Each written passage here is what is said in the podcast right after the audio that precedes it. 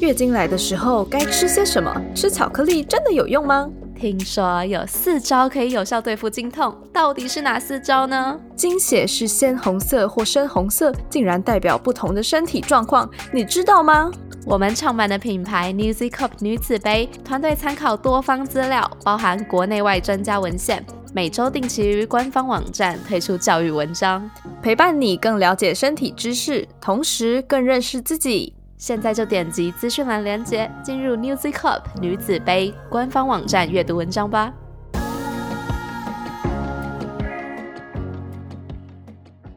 我就只记得就是那个东西湿湿黏黏，然后我觉得很恶心。这个是我就是印象中唯一有接受过的性教育，而且还不是很成功，所以我还是不会用保险套。哎，我跟你说哦，昨晚在床上的时候啊，你小声一点啦！不管啦，我要 shout out sex。欢迎来到 shout out sex，这里是个你可以肆无忌惮讨论性事的地方。嗨，大家好，欢迎来到 shout out sex，我是茶。嗨，大家好，我是玉。我们今天的主题是：你真的觉得自己受过性教育吗？如果你们有听我们的第零集介绍的时候，你们就会知道我其实很没有信心可以做完这个东西。然后我那时候就想说，哎，搞不好我做十集我们就放弃了。我心里就在想说，有哪一个主题是，如果我们真的只做十集，那在放弃之前我不做，一定会后悔到爆炸。啊，其中有一个就是性教育。然后我们都知道这个主题听起来，嗯，不是很火辣辣，什么聊高潮、聊口交这种，甚至有一点无聊，或者是有一点俗气。但就算这样，我们还是很坚持要录这集。嗯，今天很开心，我们可以邀请到我和茶的共同朋友苏，一起来聊这个有一点沉重又有一点俗气，但我们都非常有兴趣的话题。欢迎苏！嗨，大家好，我是苏。嗨，苏，请你简短的介绍一下你自己。好，嗯，所以呢，我是茶汉玉的高中同学，然后我现在人在荷兰。所以想说，应该是个很好的、很好的人选，可以聊性教育，因为毕竟荷兰就是一个性教育很开放的地方，然后台湾就相对之下比较相反。那你会每天都 吸大麻吗？好多小时，好开心哦！好吧，那苏，你当初就是因为我们是给你很长一串 topic list 嘛？那你为什么会选这个主题啊？主要是因为我觉得我从小到大。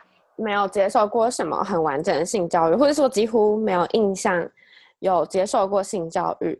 但是长大之后，就是在碰触性事，才发现很需要，就是大家真的很需要接受到就是正确的知识。就像我自己也是摸索了很久，然后 struggle 很久，所以我觉得这是一个很有意义，就也很值得探讨的问题。翻译一下，struggle 是挣扎的意思。哦，sorry，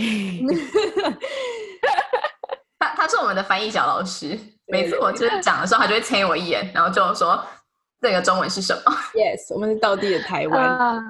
那你有没有什么比较有印象的性教育内容？嗯，有，就是呢，我唯一记得的，真的是唯一，就是我们高中的时候，在护理课的时候呢，护理老师就发给每个人一一人一个保险套，然后还有就是假的阳具，然后教我们怎么套那个保险套，就是那真的是我唯一有印象的。我当下只觉得我没有很喜欢这个东西，就有点排斥，然后觉得有点害怕，就是因为完全不了解。嗯，我就只记得就是那个东西湿湿黏黏，然后我觉得很恶心。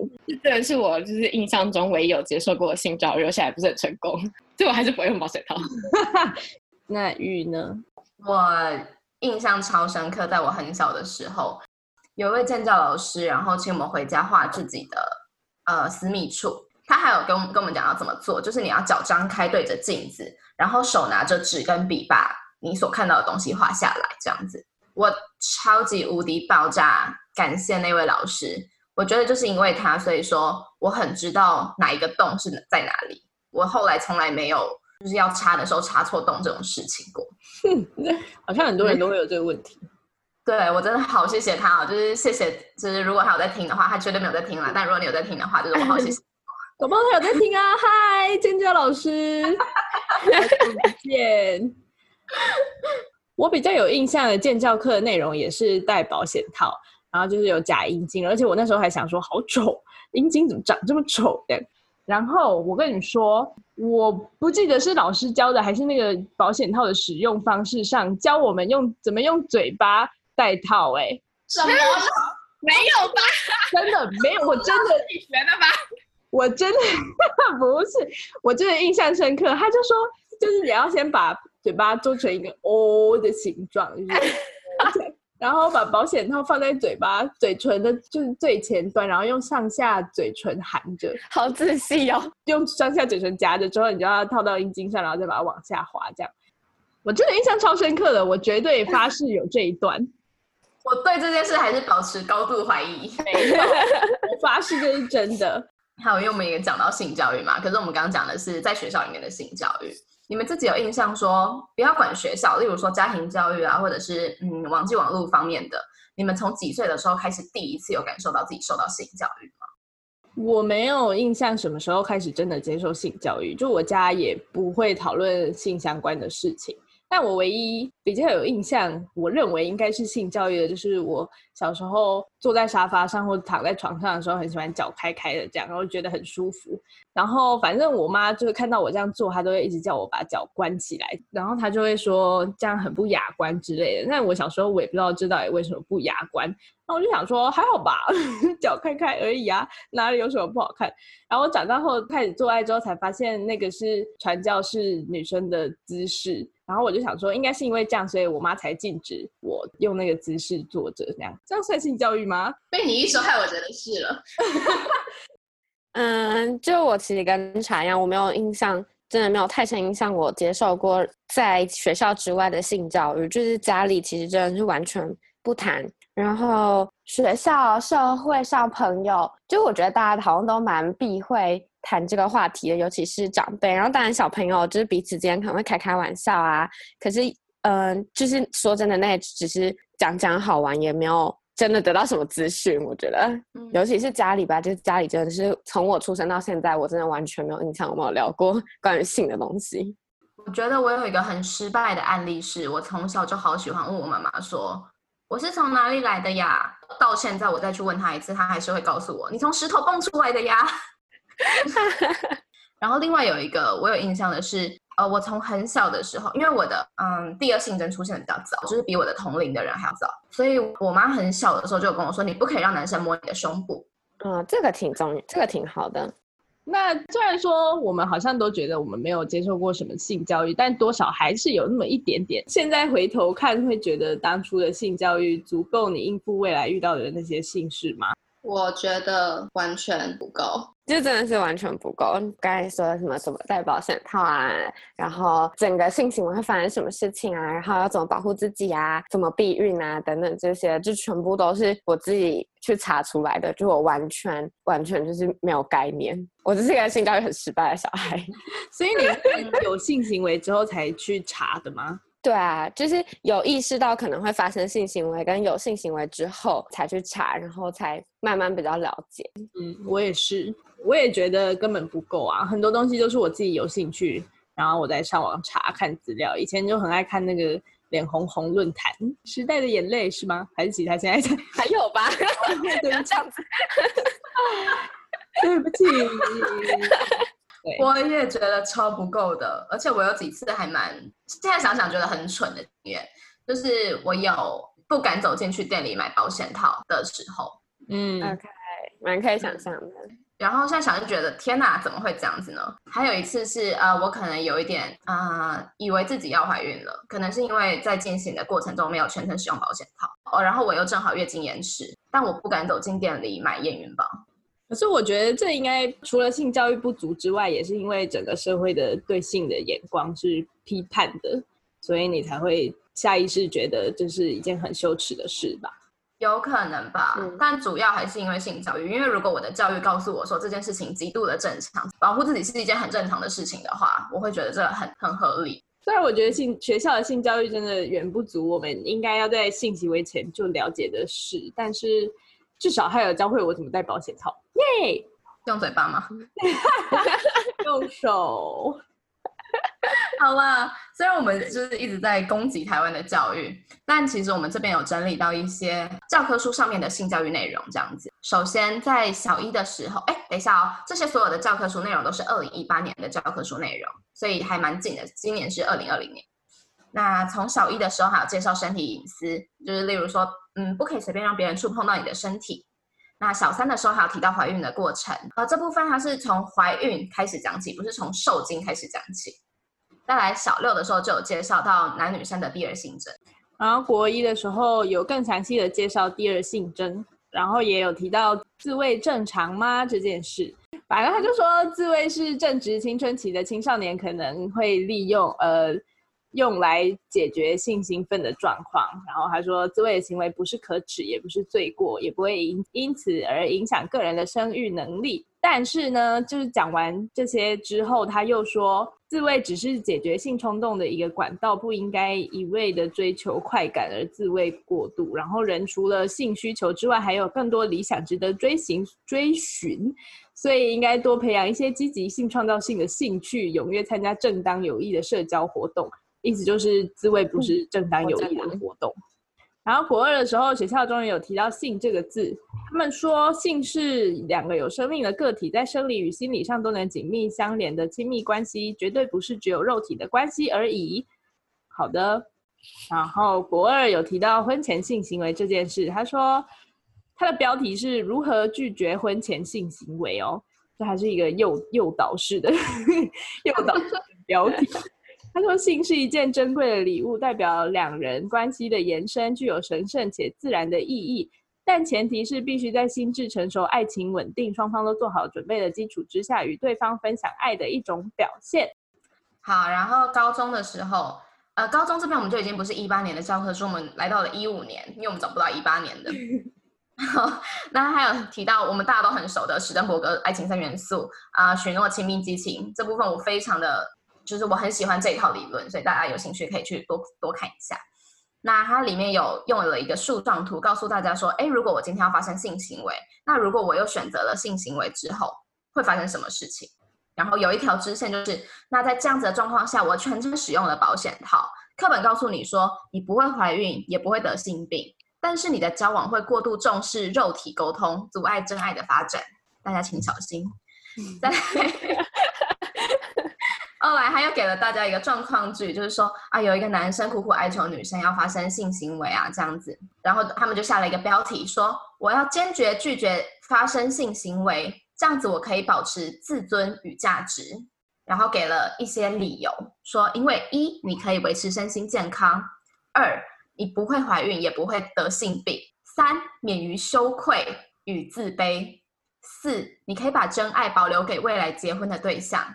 五，你可以健康的孕育下一代，是课本内容。这个很夸张哎，这个有让我有点吓到。这也太严重了吧！你如果这个高中发生性行为，你人生就很悲惨，这很可怕哎。我就觉得性教育明明应该是教导我们去怎么面对性这件事，怎么在这件事中寻求快乐，同时保护自己。但结果他就一直跟你说不可以，不可以，然后把它跟爱绑在一起，说什么性跟爱只能一起实现，就让人心理压力很大。就是会想要问老师说：“老师可以教教我什么是真爱吗？”拜托。对啊。那如果你性爱一定要绑在一起，你也要有个爱教育吧，不能只有性教育要爱。然后另外，我觉得有一件事情是。当老师们在避而不谈，他们没有避而不谈，他们告诉他们好像教你性了，但是当他们过度的把性跟爱包装在一起的时候，好像忽略了性这件事情正在发生。你们懂我意思吗？懂，有点就是预设大家都会乖乖的，就是婚后才发生性行为，而忽略了大家现在就需要就是这些知识来应付他们现在正在发生的事情。对对。我就想到我国小的时候签过，就是拒绝婚前性行为同意书，就当时教会就发给全班每个，就每个小朋友，他小小五、小六吧，每个人就是一张同意书，就是要你签，你发誓你对主对上帝发誓你不会发生婚前性行为。然后当时我记得应该全班就是都都签名了这样子，所以我在想说，我刚才想的时候，我应该会下地狱吧。是吗？是所以是教会就是走进来然后就罚哦，还是你们学对校？啊，就是我们有那种什么课啊，我有点忘记综合课吗？会请一些就是教会还是什么来上一些心灵教育、身心成长的课程。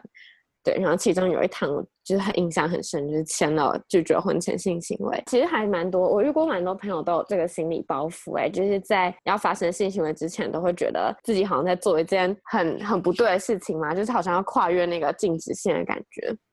对然后心理压力都会挺大的，就不管是做之前或者做之后，对啊，是哦就，其实蛮心疼。对啊，我其实有点惊讶，因为就是跟我们同年纪，然后有时候就是会打电话来跟我说，就是怎么办，就是他心理压力很大，觉得他好像不应该这么做这样。真的假的？但我觉得嗯很合理吧。今天看了这些教科书内容，我们就是这样被教育的啊。所以如果你是一个乖乖听老师讲话的孩子，对确实有这样的想法是很正常的、啊。对，或是有些家长吧，我觉得有些家长就真的会这样子跟小孩子讲。好，因为我们刚刚讲了蛮多，那我们三个应该也从高中，就是从真的有那种教科书性教育毕业蛮久的了。如果你现在去想，哎，当年的那个我们受的教育，跟现在你看到现在小朋友在受的教育内容，你有觉得有什么差别吗？虽然我对于我接受过的性教育并不是特别有印象，但我觉得感觉应该内容是差不多的吧。就很难想象在我们之前更古老的应该要是什么内容哎、你说现在就已经够，就是够古板的内容了。还是还是他们之前就是完全没有性教育哎、搞不好他们之前你的很先进的，你的用教你用嘴巴戴保险套。反正我觉得就没有任何改变啊，大家都不进步，不大家啦，教育部。然后还有很多社会压力吧。就之前如果说要放什么，呃，同志教育啊，或者是比较新的性教育啊，然后就会有很多就是保守团体就是施加压力或出来抗议之类的。所以我觉得有可能也是就整个社会氛围还没有往前进，所以导致就整个教科书都还维持在可能十年前或二十年前的那个样子。哎、我们跟观众朋友讲一下，就是我们知道，例如说少数族群的这个议题啊，等等，或者是自我探索部分的这些议题，都也是在性教育的一环。但我们今天这一集主要是在讲，呃，男女方的交合这件事情，这样子。我们之后会再做一些集数，是在讲呃另外一部分的性教育，例如性别光谱。但呃，今天这一部分我们就主要着重在这边。Yes，而且我们今天聊的是我们受过的性教育，所以对对对受过的里面完全没有提到同性恋之类啊，我不知道啦，有吗？没有吧？如果听众里面有现在正在接受国高中性教育的朋友，可以让我们知道你们现在都在学些啥。没错，然后如果你们愿意上来分享，例如说现在关于性别光谱啊这部分的议题，我们也会很开心、很欢迎这样子。那你们觉得目前社会上对于性的认知跟我们刚讲的那些性教育内容有没有什么出入？嗯，我觉得在爸妈的那一辈好像蛮像的，嗯嗯跟我们年长的那一个 generation，他们确实觉得，哎，婚后性行为是一件很正常的事，所以有忽略到的部分，可能是我们这一代跟我们的下一代这样子。我觉得我们这一代应该是卡在中间吧，就是卡在上一辈的压力，我觉得算是应该给蛮多人一些压力，就是比较保守一些的，然后跟我们现在自己经历的，觉得对于性的观念要再更开放或是更健康面对，就是我们刚好卡在这两个时代的中间，对，所以我觉得可能就是状况会越来越好，就是等到我们这一代长大成之后，就或者我们教育我们小孩子的时候，可能就是这个状况会改善。但我觉得现在整个社会氛围其实就还蛮，呃，蛮蛮冲突的嘛，就是这两个世代这样。所以这也蛮是我们做这一集的目的吧，就是我们从现在我们长大了之后来看，哎，当初的教育到底有没有什么问题，然后这些问题是不是影响到我们后来的生活这样。嗯，对啊，然后也是就是提供一个另外一个管道吧，就如果在学校大家还来不及接受到正确或是足够的性教育的话，还有其他管道可以去接收这些讯息。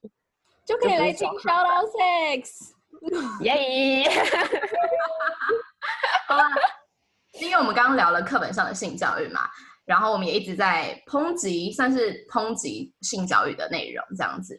你们会想要给出，你们觉得现在的性教育应该要加入什么样的内容或者是议题？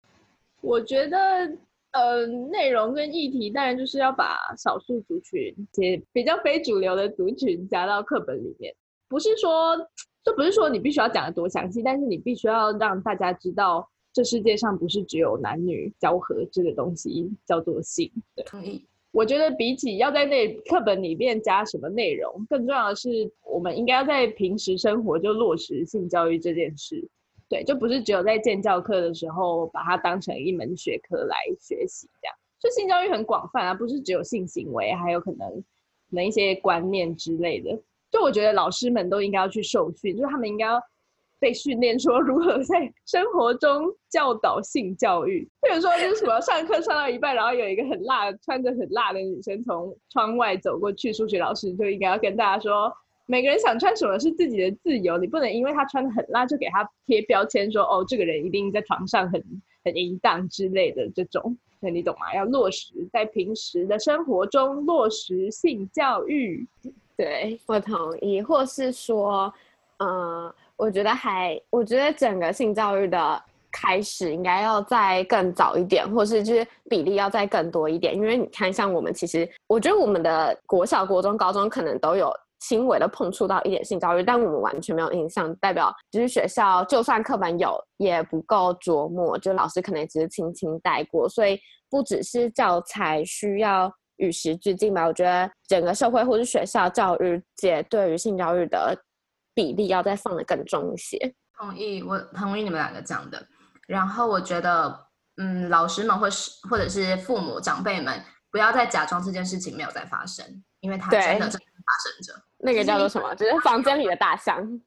对你假装它没有在发生，并不代表你的小孩真的就会在婚后才会受到性教育。你只是让他们在婚前有性教育的时候，没有好好的保护自己，或者是没有应有的性教育知识而已。对啊，而且你让那些你让小孩有那么大的心理压力干嘛？就无常事啊！好怨，好怨，好怨啊！好怨恨啊！对啊，干嘛？我的意思是说，大家应该要更正向的看待这件事，而不是以一个负面的角度去看它。对，然后对于少数族群的介绍啊，性别光谱，这些都是应该要。更大比例的琢磨到的在课本里。那如果是你的话，你会怎么建议青少年们去汲取课本以外的性知识？觉得现在最容易的方式应该就是上网吧，然后去，嗯，但是因为网络上的资源很多嘛，就你也可以从 A 片看啊，或是你也可以就是真的去找，比如说医生开的网站啊。所以我觉得对于真的想要获取正确性资讯的。的人来说，应该要去找一些比较有公信力的网站，比如说，呃，脸红红，或是就是真的致力于在这方面，或是比较医生开的网站，就是像台湾的，应该是卫生局吧，或是医疗卫生局，对他们有一个网站，就是说你有任何的问题，你可以上网去问，叫什么医学院之类的。那链接放在下面。对，就我是偶然间连到那个网站，就觉得挺好。就比如说，你可以匿名的问一些。就是你在性行为上面的一些问题，然后会有专业的医生来回答你。我觉得这样子的方式就是比较比较安全一些啦。就如果你真的要获取知识，也要来也要从一些比较有公信力的网站上面来看。其实那天录完第零集之后，就我跟查自己录的那一集 intro 之后，我就压力超大，我大到我当天晚上几乎睡不着觉。然后我隔天就我隔天就传讯息给查，我就跟他讲说怎么办？我们真的在做对的事情吗？就是因为现在网际网络太发达了，真的有小孩子有可能在听我们的节目。我们现在讲的每一句话都有可能会影响到他对于性的想法或看法或观点或价值观，随便。那他们可能还没有真的有判断能力，然后我们这样影响着他，真的是对的吗？这样子，查就跟我讲说，其实我们就只是一个分享观点的地方而已，就真的仅此而已而已。我们没有要去改变你任何东西，我们也没有真的要去跟你说你怎么样才是对的。你现在就是应该要发生性行为，现在就是应该去做爱，就是也不是这样子。所以说，呃，你们现在想要从网络上搜寻到性知识，或者是你们想要从别的地方得到性教育，但是你们还是要有自己的判断能力，去解读说，哎，这个东西到底值不值得我吸收？就很像刚刚苏说的，呃，可能要有医生，嗯，医生说的是。可信度是高的，这样子。那有些观点，每个人都会有自己的价值观、自己的看法。现在讲的都只是我跟茶在我们过往的人生经历中所得到的一些结论而已。所以你可以自己选择，你要接受就接受，你不接受就不要再管我们了。哎，你重新那句重新完。我觉得哎，刚刚讲的很好，看最后就哎坏掉。对，我觉得就是要找比较学术性的资讯来看啦。就我觉得你可以多方摄取，但是你也要同时也要多方比对，看哪一个是可能是比较有比较合理的讲法，而不是看那种什么奇怪的新闻网站，它就是为了骗点击率，就会讲一些奇奇怪怪的事。我们现在快要结束了，一般我们都会问来宾说有没有三个词可以形容性这件事情。苏，你有什么想法吗？三个字，嗯，我想到，我第一个想到其实是臭豆腐。需要我解释为什么？什么啊？我可以解释，因为对我来说，就是在我很不了解性之前，其实我是挺害怕的。就我是真的会，我记得就是当初在面对我第一个男朋友知道性关系的时候，我其实是非常抗拒，因为我完全不知道会发生什么事情，就是就很像就是外国人看到臭豆腐那种，就是避之唯恐不及。就算大家说它有多好吃多好吃，就我心里还是很恐慌。对，但我觉得它就是一个。你在那尝试之后，你就会爱上的东西。对，臭豆腐很好吃，形容哦，是吧？我当时就是第一个想到就是，哈就是臭豆腐吧，这好好棒哦！你确定你是第一个想到的吗？不是，就是嗯，我到底要讲什么才能 impress 大家的？对啊，有被 impress 到吗？第二个就是很爽。很棒，是吧？然后第三个嘛，有三个嘛。第三个呢，就是我觉得性就是人生的必需品，对，就是一个人生必需品。尤其是如果你有就是稳定的伴侣的话，我觉得那就是一个感情的锦上添花嘛。就是跟什么会阻碍真爱发展，就是完全两就是相反的事情。很棒，好吧，今天真的很谢谢苏，因为苏真的是我跟茶很久的朋友了。然后他可以在我们节目这么早期就来上我们节目，真是很九年了。OK，九年了吗？你在暴露我的年纪？高中啊，高中你看多久了？哎，九年，六七八九，对啊，很可怕吧？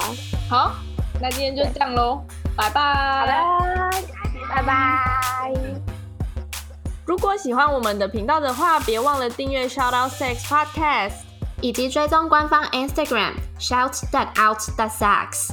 如果你对于本集内容有其他想法的话，快留言告诉我们哦，让我们再为你开一集。就这样，刷，刷，你的赞。